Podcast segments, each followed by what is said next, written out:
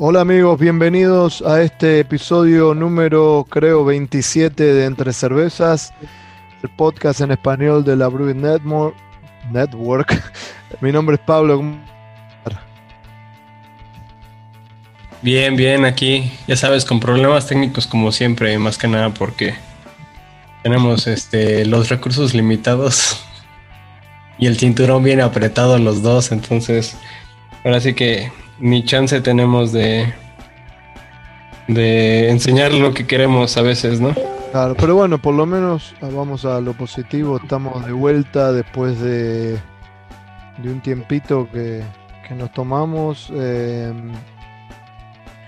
pero bueno, estamos acá otra vez, estamos tratando de seguir con esto, de, de seguir eh, apoyando y, promoviendo la, cerveza de la buena en, eh, en, todo el mundo, digamos, pero más que nada para la gente que habla en español, en cualquier lado donde se encuentren y puedan eh, conectarse o, o, ver este podcast.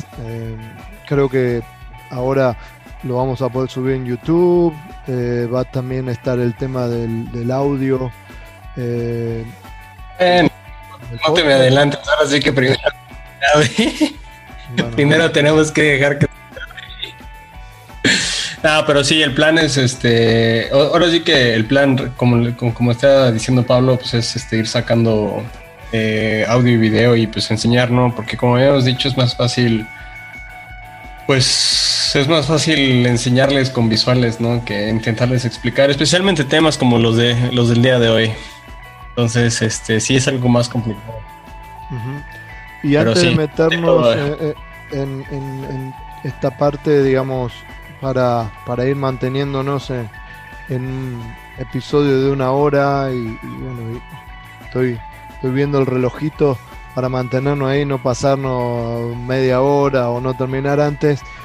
Eh, ¿En qué andas, Edgar? Que hace tanto que, no estamos en, que no hacemos este podcast. ¿Por qué no, no le contás un poco a la gente cómo va el tema de. Porque creo que las últimas veces que, nos conectamos o que, charlamos, eh, estabas más que nada haciendo pruebas de, de, recetas, de cervezas.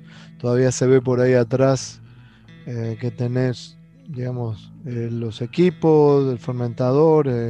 ¿Por qué no, no nos contás un poquito cómo va todo? Claro, claro, un poquito ahí, este, pues poquito a poquito ahí la llevo. Es bien lento y más ahorita en pandemia estar haciendo estas cosas.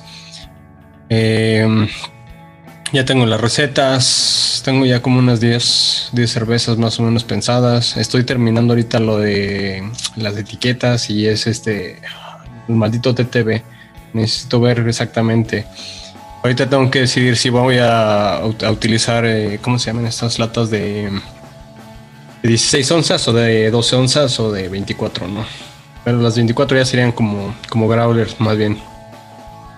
Y al principio, pues como todavía no tengo el equipo y así, yo creo que me voy a ir por lo que conocemos como uh, contract aquí en Estados Unidos. Y viene siendo literalmente utilizar la planta de alguien más.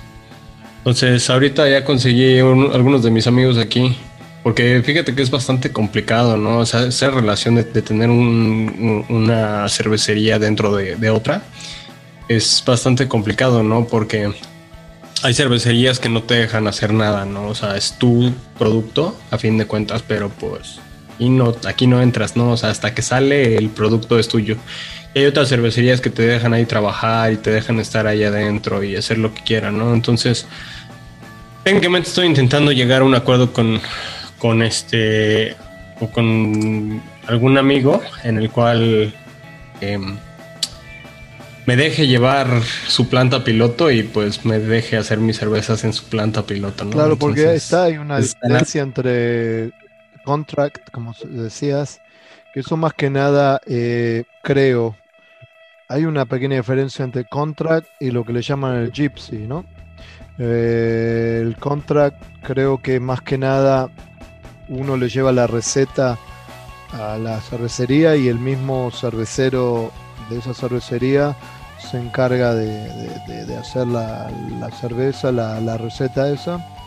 Y ya Gypsy es como, bueno, ya eh, poder uno mismo, digamos, alquilar, sentar, como se diga, eh, la cervecería para, para que vos mismo te encargues de hacer la, la receta, ¿no? Sí, de hecho, qué bueno que lo mencionas, ¿no? Justamente porque en el pasado habíamos tenido aquí a, Hernán y Hernán es un excelente ejemplo de, de Gypsy, ¿no? Entonces, eh, como decía Hernán, ¿no? A veces es súper complicado porque no es tu planta, no es tu proceso, no son tus estándares, ¿no? Eh, cositas a las que estás acostumbrado a veces pues no se puede y eso te hace pues a veces comprometer un poquito la, calidad, ¿no? O sea, por decir, eh, no sé, un ejemplo este, sería una olla para decocción, ¿no? O sea, si tu, si tu Brewhouse no está diseñado para hacer una decocción y tienes una Pilsner que haces una decocción en ella, pues no te va a quedar igual.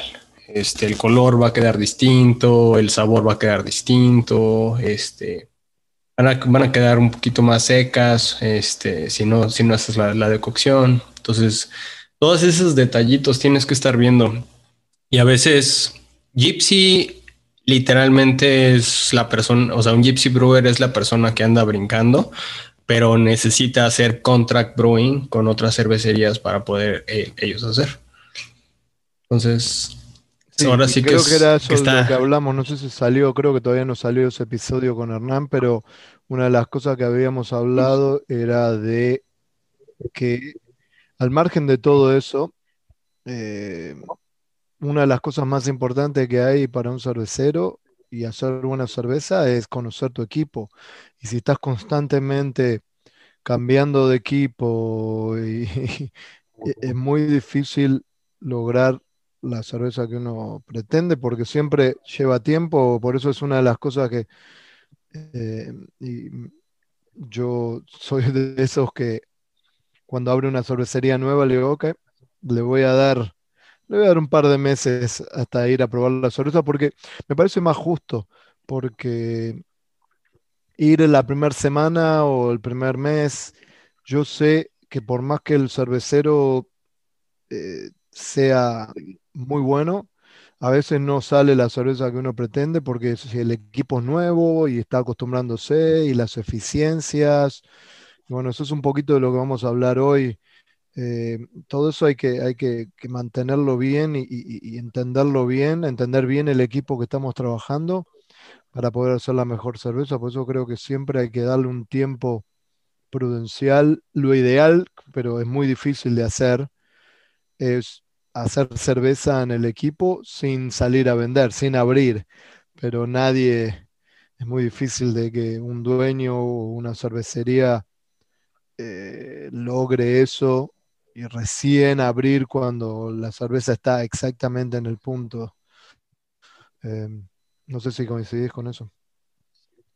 Sí, sí, sí, o sea, como este, decía este Vini Corulso, o sea, alguna vez eh, te tardas un año en, encontrarle como el sentido a tu brujas, ¿no? Ya tienes una idea de lo que va, lo que va a hacer.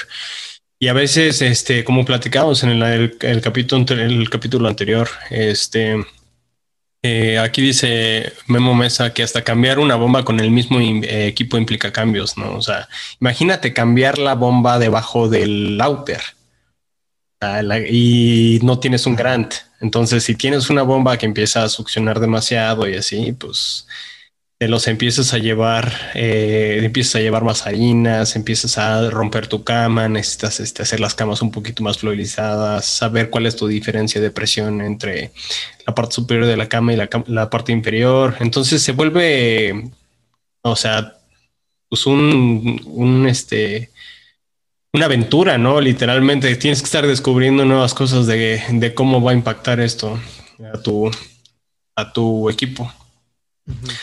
Pero sí, este, para mí estoy ahora sí que de acuerdo contigo. Y yo, o sea, tú les das un año, ¿no? Es, eh, pensando que, que tienen, o sea, que tienes el año, ¿no? Casi, casi desde que empiezas a abrir hasta que das, pero la experiencia a mí me dice que casi siempre cuando abres la cervecería, o sea, cuando ya puedes hacer cerveza en la cervecería, vas a hacer desde ese, desde ese momento vas a empezar a hacer tus cervezas que vas a, dejar salir, ¿no?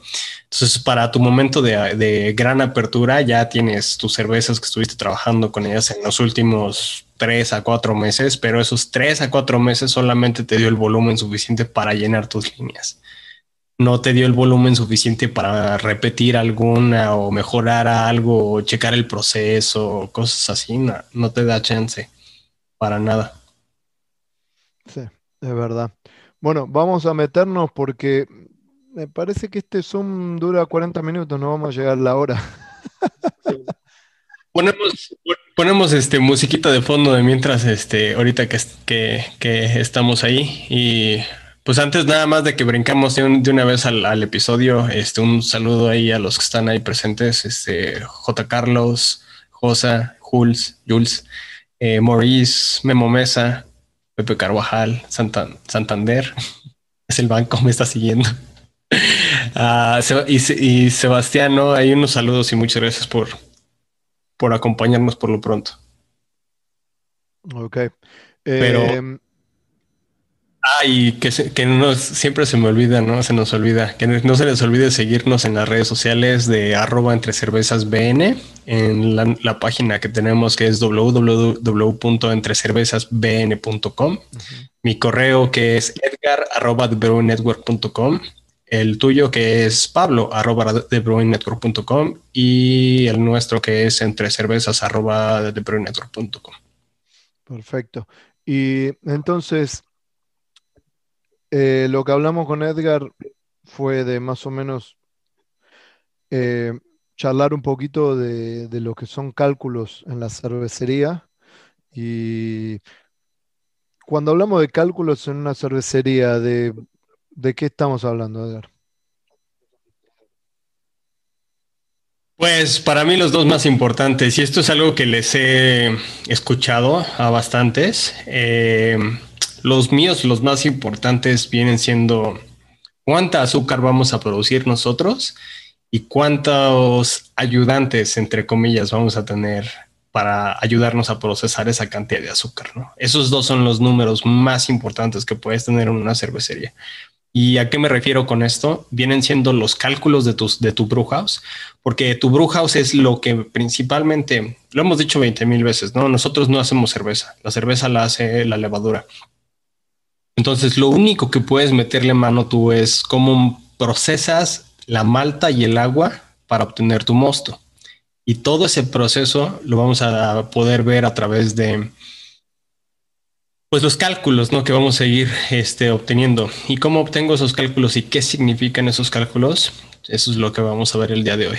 Y por otra parte, o sea, lo que decía, ¿no? Las ayudantes. Y aquí es donde entra Pablo, porque pues realmente los ayudantes vienen siendo las levaduras, ¿no? Entonces, si no tengo suficientes levaduras para, para atacar todo mi mosto, procesar todo mi mosto, fermentar todo mi mosto, pues no vamos a tener una buena fermentación y pues sin una buena fermentación no se puede.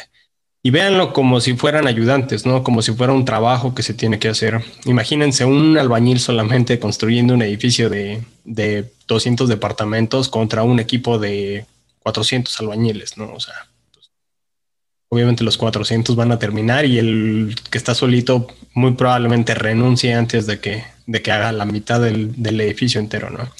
Porque es demasiado trabajo. Igual las levaduras llegan y dicen un día, ah, ¿sabes qué? Renuncio y se van al fondo y hazlas trabajar. Sí, para mí en, general, eh, en la industria cervecera, y, hablo en general en, mismo en Estados Unidos, que ¿no? Sabemos que, siempre, últimamente, por los últimos 10 o 15 años, está en la vanguardia casi mundial de cervezas. Eh, me sigue sorprendiendo cómo el, el poco que hay en general, ¿no? Estoy hablando en general, hay mucha gente que sabe muchísimo, pero estoy hablando en general, el poco entendimiento que hay de la importancia de la fermentación, de la importancia de, la tasa de inoculación. Em, yo soy de los que piensa de que me parece algo increíble que un cervecero se preocupe tanto por saber la cantidad de azúcar, que está muy bien, que es la cantidad de, de IBUs que me va a dar este lúpulo, me parece genial, que el, aroma, que esto, que lo otro, pero después cuando llega la parte de fermentación, ah, bueno, eh, de tiro ahí.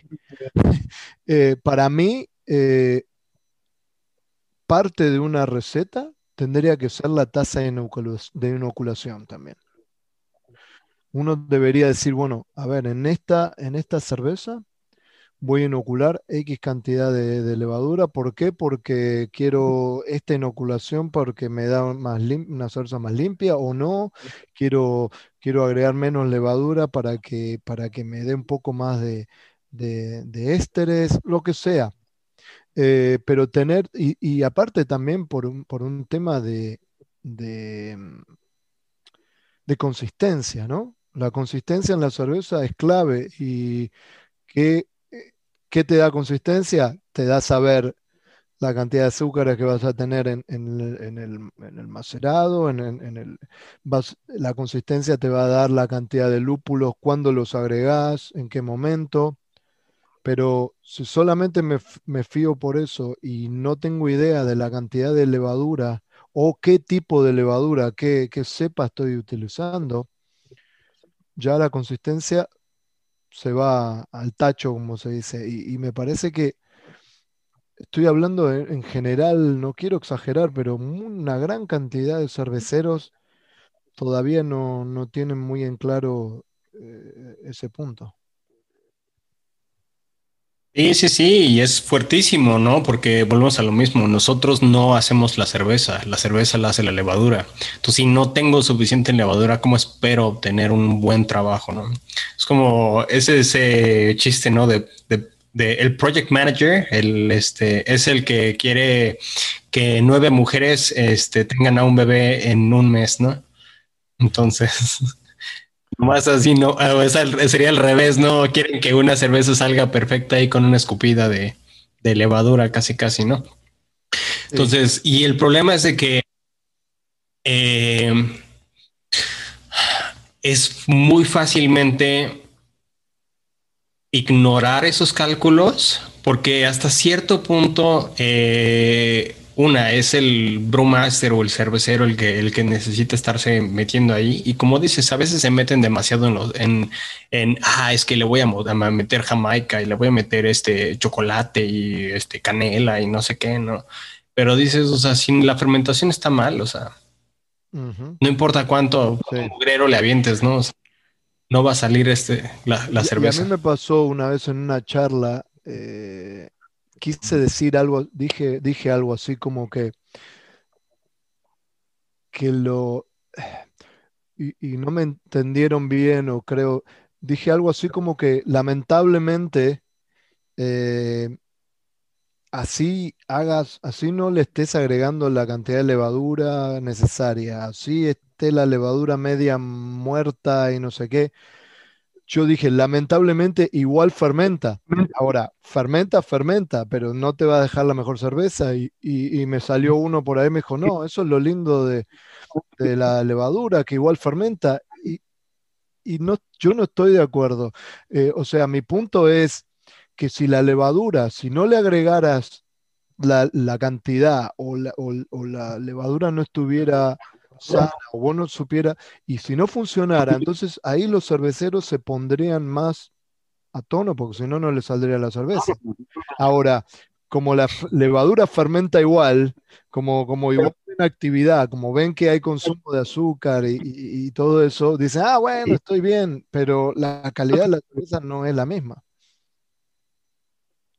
Sí, sí, sí, o sea, lo, es hasta eso, o sea, ahora sí que no es echarte la culpa en específico a ti eh, ni a nadie, pero los chicos de levaduras han hecho un trabajo tan excelente en literalmente en los últimos 20 años, yo creo, han hecho un trabajo tan intenso para para que la levadura sea muy fácil de, utilizar, ¿no? O sea, Fermenti es como es de que, o sea, ah, sí, o sea, lo pones arriba como si fuera un ingrediente más, ¿no? O sea, Nada más ahí se, la avientas, la es más, ni siquiera tienes que, que, hidratarla, nomás literalmente sacas el contenido del sobre y se lo agregas y ya.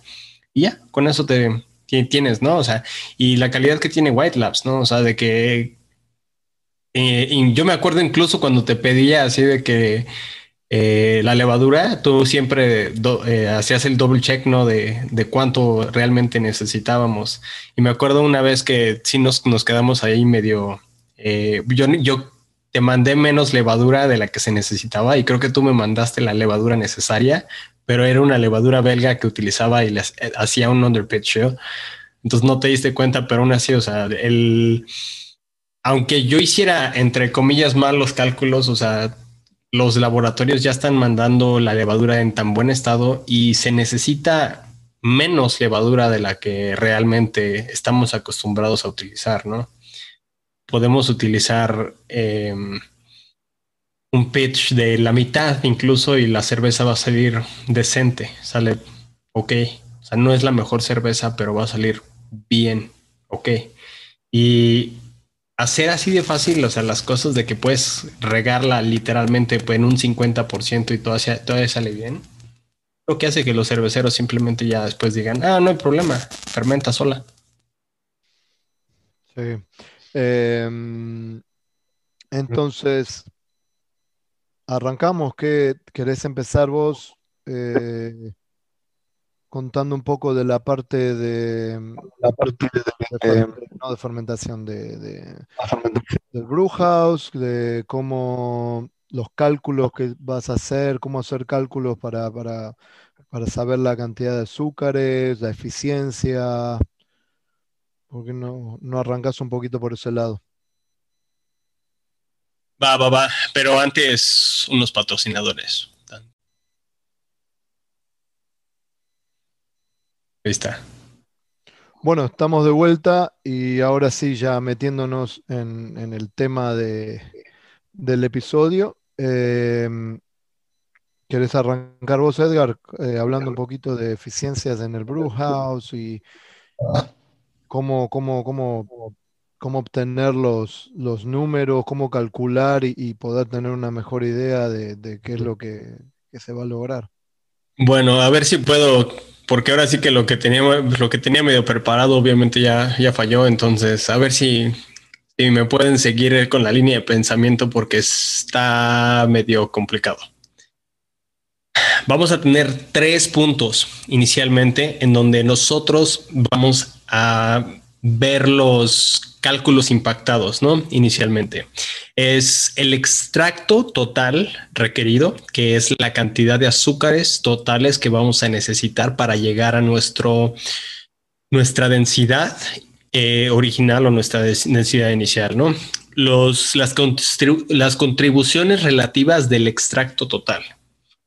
Esto significa eh, que el 70% de la malta base va a aportarme el 70% de los azúcares, ¿no? Pero pues no, la malta base no es 100% azúcar, entonces necesito saber exactamente cuánto de la malta base va a ser azúcar y conforme se van dando los porcentajes, van este, vas realmente cambiando las, las, las cosas, ¿no?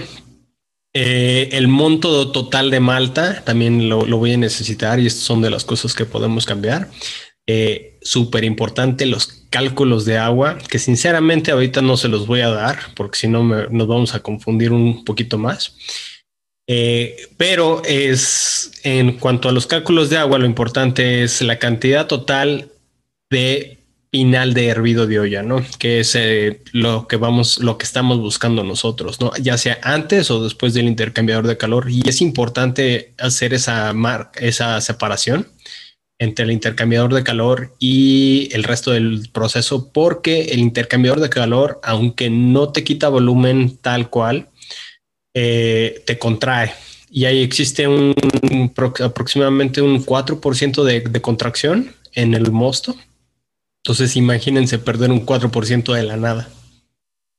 Entonces, para que estén conscientes de eso, ¿no? Eh, también necesitamos la cantidad requerida en la olla antes de hervir, porque es importante saber la cantidad que se va a evaporar de agua, ¿no? Entonces, entre menos volumen de agua eh, tenemos, se va evaporando, más, más volumen final podemos tener o al revés, ¿no? Eh, ¿Qué más? Saber las pérdidas en los granos gastados, ¿no? Es súper importante saber que el grano al gastarse, eh, al ya consumirlo, se va a ir un poquito de, agua ahí más o menos. Las pérdidas DDF, ¿no? Después de filtrado del mosto, que viene siendo después de Whirlpool o después de cualquier proceso de filtración. Eh, Whirlpool no es una filtración, es una separación, pero pues estamos quitando volumen. Eh, las pérdidas, em, la, cantidad necesaria en el macerador, también los, la, cantidad de agua es súper importante porque entre más agua utilice en el macerador, menos agua tengo para, eh, para enjuague, ¿no? O riego o lavados. Eh, y súper importante, ¿no? La distribución de agua para diversas operaciones, ¿no? El macerador, el agua inicial que utilizamos como un colchón, Em, el agua de empuje y el agua de, riego, ¿no? O sea, porque em, también recordemos que a veces podemos perder de 1 a un 3% más o menos solamente en pura tubería o en puro eh, estar preparando el equipo. También tenemos los cálculos de lúpulos, que vienen siendo parte de los cálculos cerveceros, pero también no los vamos a ver. Nos vamos a enfocar solamente en los, los de Malta el día de hoy. Pero la cantidad de alfa ácidos, la cantidad de materia verde que tenemos, este, y la cantidad de trup que se va generando también nos va a, ir afectando esto. Porque entre más trup tenemos, menos volumen nos vamos a llevar al fermentador, ¿no? Bueno, entonces sabiendo más o menos en dónde podemos impactar todo lo demás, tenemos que determinar la cantidad de extracto necesario en el fermentador. Y para esto se pueden ir a unas tablitas que subí a, creo que presentaciones gratis, una cosa así. Son las tablas de extracto. Esa, esa literalmente es una tabla como de 10 renglones, pero las tablas que yo tengo, o sea, las tablas que pueden conseguir buscando tablas de extracto de cervecería en, en Google eh, son como, no sé, cuatro páginas, una cosa así. Este, las que les puse realmente son como las más utilizadas, ¿no? Pero lo que vamos a necesitar, y esto es algo que les le acaba de comentar a, alguno, algún muchacho hace poquito, era, eh, me gusta a mí utilizar mucho grados plato porque los grados plato me van a dar una idea del porcentaje de azúcares que necesito. En cambio, eh, gravedad específica y BRICS es más complicado el, hacerte la idea, ¿no? Si tengo 100 litros y tengo un, extracto original o un, este, una densidad inicial de 20 grados plato, sé que voy a tener un 20% de azúcares que voy a necesitar en esos, en esos este, 100 litros, que significan 20 kilogramos de extracto. Si me dices este gravedad inicial, gravedad inicial 20 son ¿qué? 1080. 1080 no me dice absolutamente nada. Entonces, por eso a mí me gusta utilizar grados plato más que más que los Entonces, en general, lo que vamos a necesitar ahorita es extraer el vamos a hacer una extracción ponderada de nuestras de nuestras maltas, ¿no? Nos vamos a ir a nuestros análisis de malta. Estos se los, tienes que, se los tiene que dar el proveedor. Y nuestro análisis de malta nos va a decir exactamente cuánto, cuánto extracto tenemos. El extracto viene en dos partes. Viene eh, coarse grind y fine grind. Es este. Eh, el coarse es cuando lo trituran muy apenas que sería la cantidad mínima de extracto que se extrae. Y el fine grind es literalmente molerlos hasta hacerlos una harina, ¿no? Y ese es el máximo extracto que vamos a poder obtener. Yo en lo personal utilizo los, los, este, los cálculos de coarse grind, de un, un molido ligero, eh, porque los las otras, o sea, realmente son valores que solamente vamos a llegar como en mash filters o maceradores de alta eficiencia. Entonces, porque se pierde eficiencia, pero eh, no, no tenés problema de que se te haga un engrudo, digamos, ¿no? Porque, porque, la, digamos, la, la, cascarita de la semilla ayuda como un filtro. Exactamente, y además es buenísimo que lo, que lo toques el tema porque vamos a necesitar, nosotros el punto de la molienda es romperlo, pero sin dañarlo lo menos posible, ¿no? Para que no se haga esa harina y para que nos deje la, la cáscara como para que nos ayude a filtrar. Entonces, lo que queremos hacer es exponerlo lo mínimo que podamos, eh, maximizando nuestra, nuestro extracto. ¿Y eso qué significa? Que vamos a querer una cama filtrante, pero pues queremos obtenerlo, ¿no? Entonces vamos a sacrificar un poquito de eficiencia en cuanto a eso. Después de eso, vamos a hablar con nuestros proveedores, vamos a ver los extractos. Los extractos de una malta base, ¿a qué me refiero con malta base? Uh, Turro, Brewer's Malt, em, ¿qué más? Pilsner, eh, Pale Ale, Munich, si no tiene eh, números, o sea, si, si es Munich sola, no, no puede ser como Munich 20L o algo así. También tiene un poquito de extracto, pero no, tanto. Viena? Viena también, excelente. Este Marisotter. Eh, ese tipo de maltas son las que principalmente utilizamos como maltas base y esas en general andan por ahí alrededor de los 80, de los 85% total del peso, el, o sea, peso sobre peso. Eh, va a ser extracto. Entonces, de mis, vamos a decir nada más números ahorita lo pendejo, 100 eh, kilogramos, vamos a decir que tenemos de malta base. Esos 100 kilogramos me va a dar el 70% de mis azúcares fermentables solamente. Pero de esos 100 kilos de malta, solamente el 80% van a ser, eh, van a ser fermentables realmente van a ser azúcares o extracto real que podemos obtener. Entonces, ¿qué significa esto? Que de los 80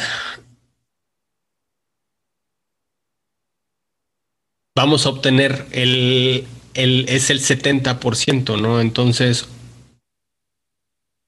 en total necesitaríamos 114.28 kilogramos de extracto para realmente llegar a que nada más el 70% de nuestro extracto sea obtenido de 100 kilogramos de malta y esos 100 kilogramos de malta tengan un 80% de eficiencia de acuerdo a un coarse grind, a un molido grueso, lo vamos a llamar, porque volvemos a lo mismo. Pablo y yo estudiamos en inglés, entonces se nos van las palabras en español. ¿Cómo dirías tú, coarse grind? Pablo. Perdón, no tan refinado, creo, ¿no? Como, como, un, como un, una molienda no, no, tan refinada, digamos. Exactamente. Entonces, el 34 gramos, digo, 34 kilogramos que nos quedan de extracto, recordemos que solamente estamos agregando este 80 nosotros. 34 sería el resto de la distribución entre todos los demás, ¿no? Eh, bueno, entonces ya saben cómo obtener los números de extracto de cada una de sus maltas. Le hablan a su proveedor, checan en la página del proveedor y buscan ahí los, los, este, los porcentajes que nos van a dar uh, coarse grind y fine grind.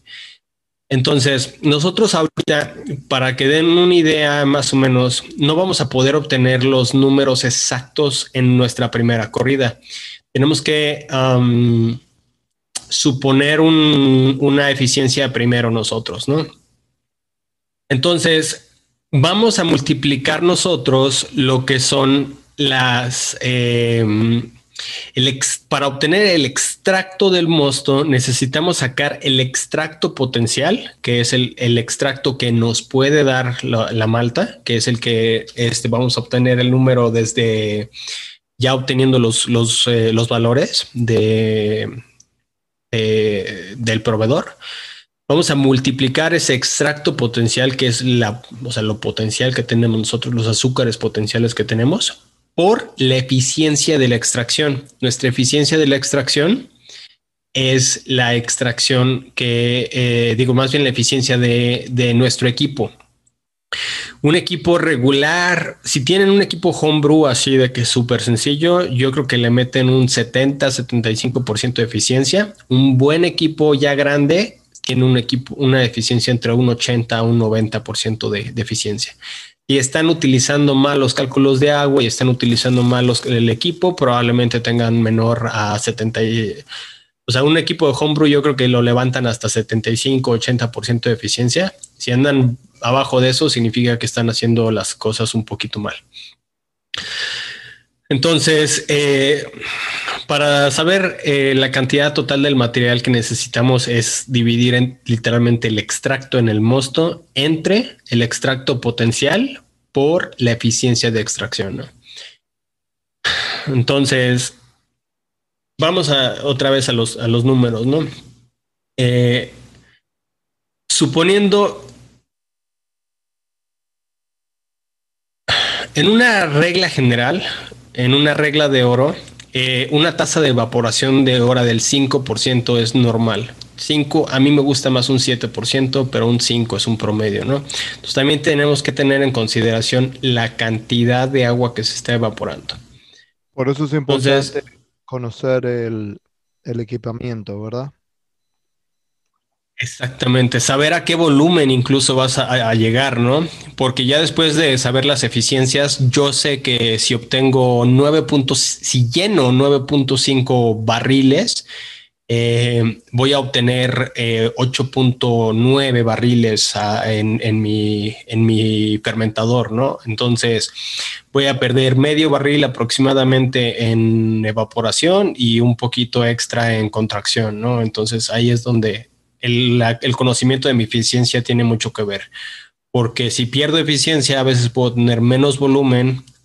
El problema es cuando un, cervecero te presentan sin o sea, llegas al cocimiento y estás a punto de hervir y tienes la cualquiera de las dos, ¿no? O tienes eh, menos volumen, pero tienes el extracto alto, significa que hiciste una cama de, de filtración mala si tienes el extracto final o el, este, el último mosto lo tienes alto, significa que hiciste mal los lavados. Y si tienes el... Si no llegaste al extracto, utiliza, eh, o sea, tienes el, dilema de que o termino con menos volumen o termino con menos alcohol después. Y pues cuando tienes una planta de producción, pues tener el mismo alcohol siempre, ¿no? Porque tu etiqueta puede ser ilegal si no, si no tienes el alcohol directamente. Ah, a ver si no se me perdieron, pero bueno. Eh, entonces, regresando dos pasitos, ¿no? Punto número uno, vamos a tener eh, Utilizando el mismo ejemplo, eh, tenemos 100, 100 eh, kilogramos de, malta base, de las cuales solamente me va a dar el 80% es este es uh, eficiencia, es este extracto potencial y tengo una eficiencia del 70% en mi brew house, entonces solamente voy a, poder agregar un poquito. Eh, ¿Qué pasa? También tenemos que tomar en cuenta la, cantidad de agua que, utilizamos. Yo siempre les, les eh, refiero 2.7 eh, litros por kilogramo.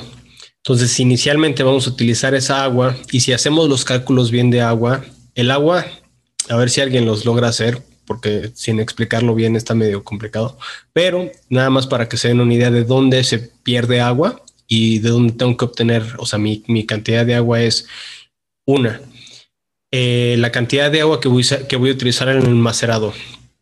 Dos, la cantidad de agua que estoy utilizando para mi fondo falso, para nada más llenar el puro colchón. Tres, la cantidad de agua que estoy utilizando para lavados. Cuatro, la cantidad de agua que estoy perdiendo en evaporación. y 5 la cantidad de agua o volumen más bien que pierdo en contracción. Entonces, esos son los más importantes y no olvidemos la cantidad de agua que se va en el grano gastado. Entonces, vamos a suponer que necesitamos llegar a un volumen específico de 10 barriles este, en, vamos a, decir litros para hacer los números más fáciles en mi cabeza. 100 eh, litros, vamos a ponerle mil litros, ¿no? Necesito mil litros en mi fermentador. Entonces, a una tasa de evaporación del, del 5%, eh, necesito 1050 litros antes de empezar a hervir. Esos 1050 litros, quedamos que utilizamos 100 kilogramos, ¿no? Entonces 100 kilogramos por 2.7 me da 270 litros. Entonces, ¿cuántos litros necesito de lavado para poder llegar a mis mil litros? Pero recordemos que son 1050 litros, ¿no? Entonces, para poder tener el volumen correcto.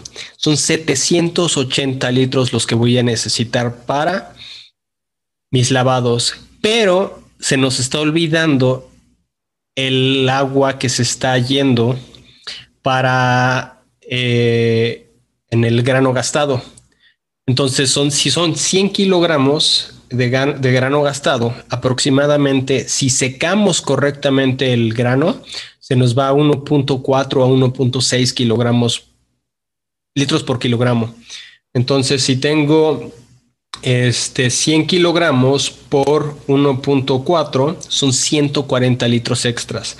Entonces, a los 140 se los tenemos que agregar a los 780 que íbamos a necesitar.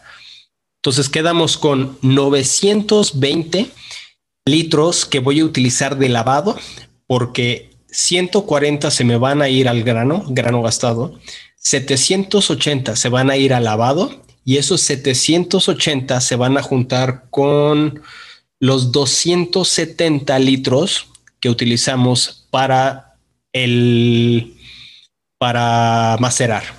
Y el último dato que se nos está olvidando solamente es la cantidad de agua que hay que ponerle en el fondo falso. Y eso no se los puedo decir yo porque me ha tocado equipos que son literalmente 10 y hay, o sea, aquí en el Grandfather, te soy sincero, me sorprende la cantidad que es, porque son como 7 litros, una cosa así, 5, 7 litros para 25 litros, o sea, es casi un 20%, ¿no? O sea, de volumen. Entonces, no, o sea, hay veces que son 100 litros, a veces, y es un 2% y a veces es un 20%, ¿no? Entonces depende de cada uno. Pero bueno, teniendo ya los cálculos de eso, más o menos vamos a poder obtener la, cantidad de agua y más o menos vamos a poder obtener la cantidad de azúcares que voy a necesitar. Y ya teniendo esa relación, simplemente haciendo la relación de la cantidad de azúcares que pude haber sacado, eh, es como obtenemos nuestra real eficiencia, ¿no? La eficiencia inicialmente la vamos a, tener, em, la vamos a tener, ¿cómo se llama? Eh, estimada, ¿no? Porque no la conocemos hasta que realmente conozcamos el equipo. Entonces hago mis, mis cálculos, ¿no? Contacto al, distribuidor. El distribuidor me dice que mi malta base trae un 80% de azúcares. Entonces, utilizo mis, mis cálculos para decir, ah, ok, necesito esta cantidad de malta. Utilizo mis cálculos de agua para utilizar, para decir, ah, ok, necesito esta cantidad de, agua, ¿no? Y asumo un 70% de eh, eficiencia, un 80%. Ustedes más o menos ahí van a decidir. ¿Y qué pasa? Al final me va a dar este. Teóricamente me tiene que dar el mosto, la gravedad me tiene que dar exactamente lo que, lo que, lo que quiero. Eh, ¿Cuál es mi, mi, ¿cómo se llama? Ah, target. ¿Cuál es la cantidad de, azúcar que necesito llegar. Nos vamos a las tablas que les dije que están en, en Discord, en la sección de presentaciones gratis, y esa cantidad me va a decir, necesitas para un 16 grados plato en, por eh, hectolitro, vas a necesitar, no sé, 17 grados, 17 kilogramos de, de extracto. Entonces, ese es mi target, ¿no? 17 kilogramos de extracto por volumen obtenido de mosto. ¿Qué pasa? A fin de cuentas tengo mis extractos que voy a estar extrayendo, o sea, perdón en la redundancia, el extracto que extraje de mi brew house, tengo el volumen que produje y tengo mi eficiencia. Entonces, nada más tengo que hacer las cosas ahora al revés eh, para decir, ah, ok, si tengo un, eh, estoy tirándole un 16 grados plato y asumiendo una eficiencia del 75%, terminé con, con este 17 grados plato, significa que tengo una eficiencia más alta de la de la de la que yo estimé. O si quedo, me quedo corto, significa que tengo una eficiencia más baja. Ahora, el Brewhouse y el operador tienen mil puntos en donde cada uno puede definir exactamente en dónde se puede hacer. Pero pues me echaría otras tres horas en explicarles un poquito. Y esto es introducción a lo que yo me gusta llamarle cálculos cerveceros. Recordemos que esto es una literalmente introducción, porque todavía me faltan los cálculos de agua correctamente, los cálculos de lúpulo correctamente y los cálculos de este ya serían pues malta, agua, lúpulo y brewhouse efficiency. Y ya. Bueno, ahora lo tenés que explicar todo, pero en español.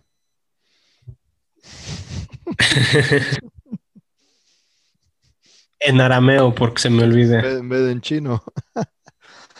Eh, sí, como ven. Sí, es complicado así. Es un tema. Pero, pero si lo van escuchando todo lo que explicó Edgar y de a poquito, eso es lo bueno que tienen. Tal vez está complicado así de escuchar una sola vez, pero lo bueno de que ustedes pueden volver a este episodio y escucharlo de a poco, ir tomando notas.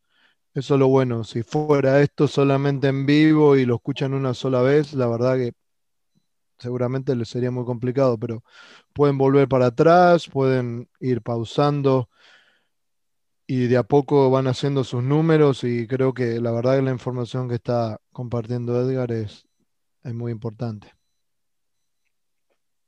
Así es. Pues ahora sí que así al menos sabemos cuánto azúcar estamos produciendo por cada 100 litros o, por hectolitro, ¿no? O por volumen que, nosotros definamos. Entonces, al saber al menos cuántos azúcares estoy obteniendo en mi, en mi brew house, ya sé la eficiencia de mi brew house y pues todas las demás eficiencias se pueden obtener, ¿no? Perfecto, perfecto. ¿Y, y ahora? ¿En qué quedamos? Pues sigue lo más importante, ¿no? ¿Qué vamos a hacer con todo ese azúcar? Eh, el tema de levaduras y la inoculación por conteo celular, a no ser que pueda, yo estaba tratando de ver si puedo compartir mi pantalla, hay una forma de que vos me, autorices, eh, porque la verdad que sería imposible explicarlo así como lo explicaste vos, porque estamos hablando de millones, billones de, células por mililitro. Ahí está, creo que debes de. Este, perfecto. Em, si pueden ver mi pantalla ahí. Esta es una. Perfecto. Em, esto es lo que una, página de Wild se llama yeastman.com. Eh, van a la parte de calculadoras y bueno, tienen varias acá. Tienen acá como calcular cuando ordenan directamente de Wild Labs, dependiendo de, digamos, de, les pide varias preguntas, de eh, varios puntos, ¿no? Digamos, el tamaño del lote, la temperatura a la que van a inocular eh, y la densidad.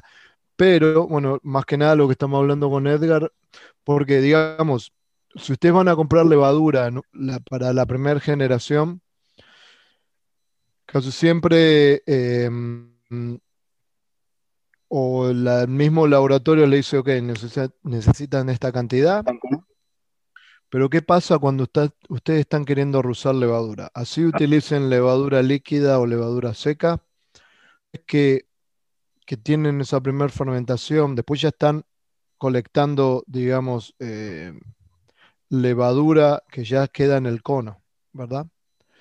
Em, y esa levadura se puede volver a reutilizar. ¿Y cómo saber cuánta levadura utilizar em, para el próximo lote? Entonces, me parece que esta calculadora es muy, muy, eh,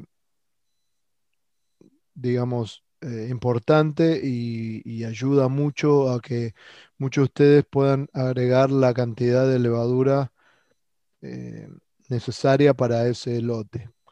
Entonces, vamos a, les voy a mostrar cómo funciona esta calculadora para que ustedes puedan entrar y, hacer sus cálculos. Em, como había hablado Edgar, em, siempre, casi siempre, eh, cuando uno calcula la cantidad de levadura a utilizar, eh, se utiliza más que nada el, en plato, no se utiliza en, en la densidad específica, se utiliza en plato. Entonces, vamos a decir que esta cerveza que van a hacer va a ser de 12 platos, ya calcularon, ¿no? Con los cálculos de Edgar, digamos, son 12 platos, son 10 litros, para decir. Y acá viene la parte donde ustedes están, eh, digamos, tienen que hacer sus cálculos si tienen, como siempre les digo, un microscopio. Eh, pueden escuchar, eh, hay, si van a la página de, de YouTube, eh, a la página de Wild Labs hay un video de cómo hacer conteo celular. Simplemente necesitan un, microscopio, lo recomiendo siempre. No es difícil de utilizar, no es súper caro y van a, no, es increíble la mejor cerveza que van a hacer. Em, cuando ustedes calculan, cuando ustedes ven la levadura en un, en un microscopio y pueden hacer conteo celular y la viabilidad, eh, la información que obtienen de eso la pueden agregar a esta calculadora. Entonces, con los cálculos de Edgar y, bueno, y controlando bien, digamos, sabiendo cuál va a ser el grado plato al terminar el arbor, van a poder agregar, por ejemplo, acá donde ven, eh, digamos, esta cerveza de 12 grados plato, que sería 0,48 más o menos. Vamos a decir en este caso, para este ejemplo, son 10 hectolitros. Cuando calculan la viabilidad, que sería la viabilidad, como hemos explicado en otros episodios, es, digamos, la cantidad de células vivas comparada a las muertas. Para hacer un ejemplo así fácil, si tenemos 10 células, 9 están vivas y una está muerta, tenemos más o menos una viabilidad del 90%. Entonces, dependiendo de eso, se agrega ahí, vamos a decir, 90% en este caso. Acá donde viene la parte un poco más complicada. Ya agregamos los grados platos que tiene el mosto, agregamos el, el, tamaño del lote, agregamos la viabilidad que tenemos de la levadura que vamos a usar y acá donde se dice el target pitch rate, eh, acá agregamos eh, la cantidad de levaduras que queremos utilizar. Ustedes habrán escuchado de que hay una regla de oro que se dice que a los cerveceros les gusta agregar un millón de células por mililitro por grado plato. Entonces, si queremos utilizar esa cantidad, ahí ponemos acá un millón. ¿Ok? Eh, esto puede cambiar, puede ser 750.000 si quiero agregar menos, si es una lager, hay gente que le gusta 1.5 millones, vamos al 1 millón. Y la otra, el otro, el otro dato que tienen que agregar sería el conteo celular. Cuando ustedes hacen un conteo celular, ustedes van a saber cuántas células tienen por mililitro en esa cantidad de levadura que, recolectaron.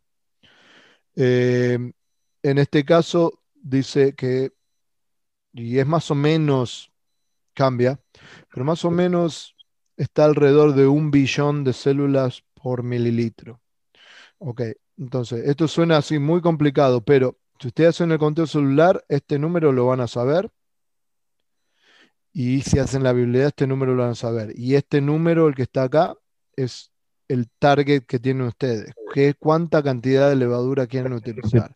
En su mayoría la gente le gusta utilizar un millón de células por mililitro por grado plato. Entonces, si ustedes agregan todos estos datos en esta calculadora y calculan, la calculadora les dice que para ese lote de 10 hectolitros a 12 grados plato, con esa cantidad de células que tienen por mililitro y esa viabilidad, ustedes van a necesitar 13.3 litros de lo que recolectaron. ¿Ok? Entonces, ustedes recolectaron esa levadura dos, tres días antes, una semana antes, la tienen en la heladera, la sacan, la tienen en un en un brink o eh, muchos utilizan un, digamos, un keg o lo que sea para mantener la, levadura. De, todo eso que tienen ahí, van a necesitar de, de, de específicamente de ese lote de levadura 13.3 litros. Y ahí se calcula. Eh, agregarlo, ahí hay otro punto. Eh, se puede, hay una forma más fácil de hacerlo que es eh, por peso. Entonces, si ustedes calculan el peso que tiene el, el keg o el barril,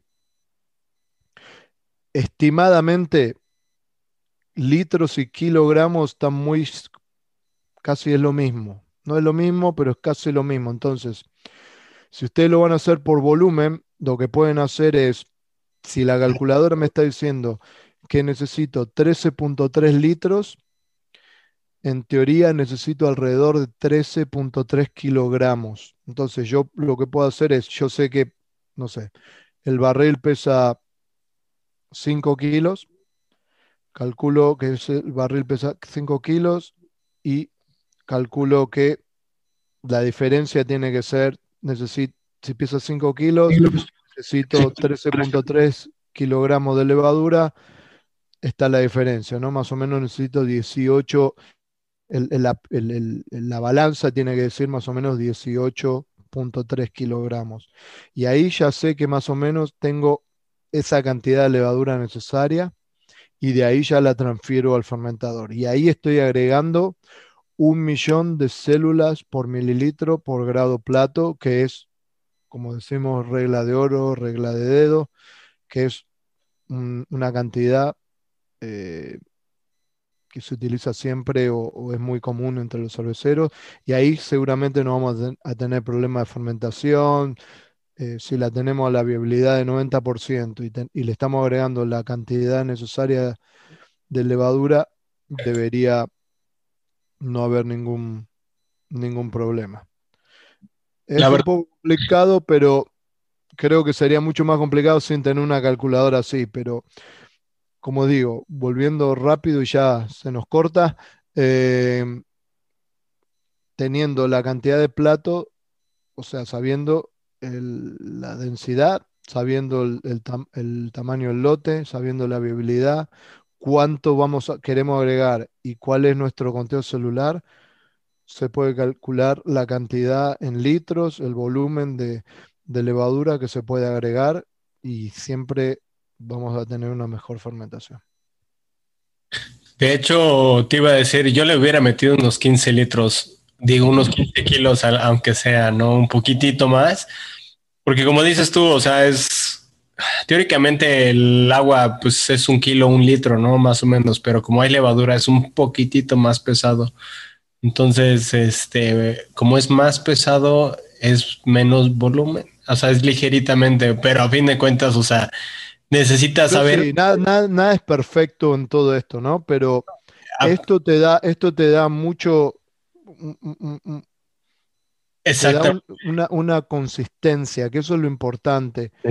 Eh, consistencia es importante en la cerveza. Entonces, si no nos gusta como quedó mucho la cerveza ahí, bueno, le agregamos un poco más la próxima, un poco menos, pero ya sabemos dónde estamos y, eso nos va a dar consistencia más que hacerlo a ojo, ah, le tiro ahí o no, y que es lo que pasa muchas veces, ah, lo hago a ojo, ah, más o menos tiro, y me parece que eso es lo que, lo que afecta a la consistencia de, la cerveza.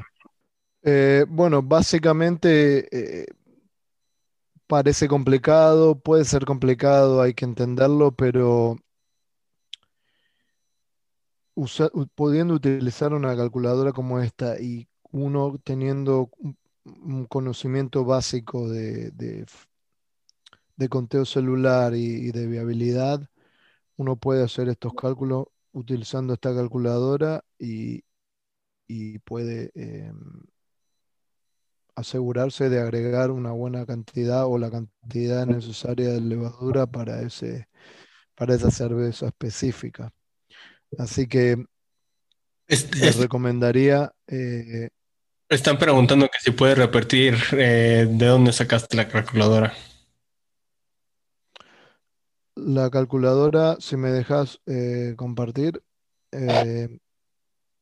la calculadora es de gizmen.com. Em, la puedo compartir ahora. Em, según yo no se va a ver en la transmisión, pero según yo sí queda grabado. Pero ¿cuál es la página o, en dónde la, la página es de... Tienen que entrar a yisman.com.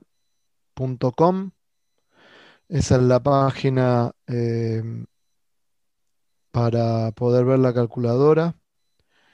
Eh, yeast, como levadura en inglés, yeastman man.com.